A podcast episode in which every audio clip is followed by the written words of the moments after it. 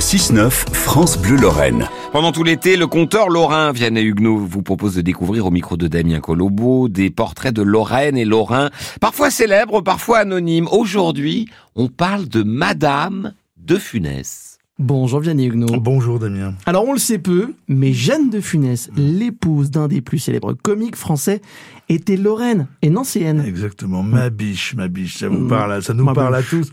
C'est une réplique parmi les plus illustres de l'inoubliable Louis de Funès, s'adressant un peu penaud, finot à Claude Jansac. Mm. cette comédienne interpréta souvent le rôle de l'épouse de Louis de Funès dans Oscar et puis dans la série des gendarmes. Hein. Si bien qu'on finit par croire qu'elle était l'épouse à la ville euh, comme à la scène.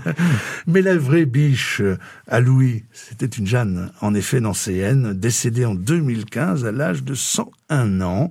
Elle était née en 1914 à Nancy, donc sous le nom de Jeanne-Augustine Barthélemy de Maupassant issu de la célèbre famille, originaire de Lorraine d'ailleurs, des Maupassants, dont le plus fameux rejeton, mm. Guy, hein, était un cousin de la tante de Jeanne, et publiait en 1875 sa première nouvelle dans l'Almanach lorrain de Pont-à-Mousson.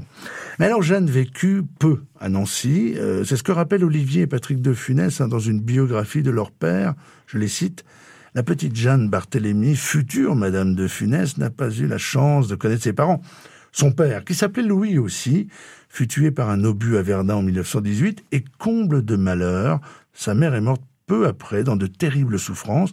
Elle avait sans doute contracté la fièvre des tranchées en allant mmh. reconnaître le corps de son mari dans un hangar de Bar-le-Duc. Alors, orpheline, Jeanne part rejoindre maman Titine, mmh. sa grand-mère maternelle à Montmartre.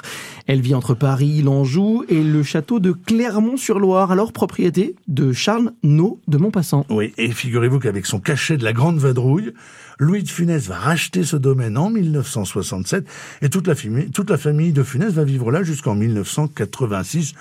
Elle vit là entre les souvenirs d'enfance de Jeanne et la roseraie de Louis. Jeanne et Louis s'étaient rencontrés en 1942 dans une école de jazz à Paris. Pourtant, d'une timidité maladive, Louis lui avait fait du gringue et dès le premier béco, hein, euh, avant un dernier métro, j'imagine, il lui chante un solennel.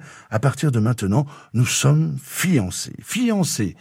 Et si ému que Louis oubliait de préciser bah, qu'il était déjà marié euh, depuis 1936 avec Germaine, une ancienne championne de tennis et qu'il était, il avait oublié aussi de lui dire qu'il était déjà papa.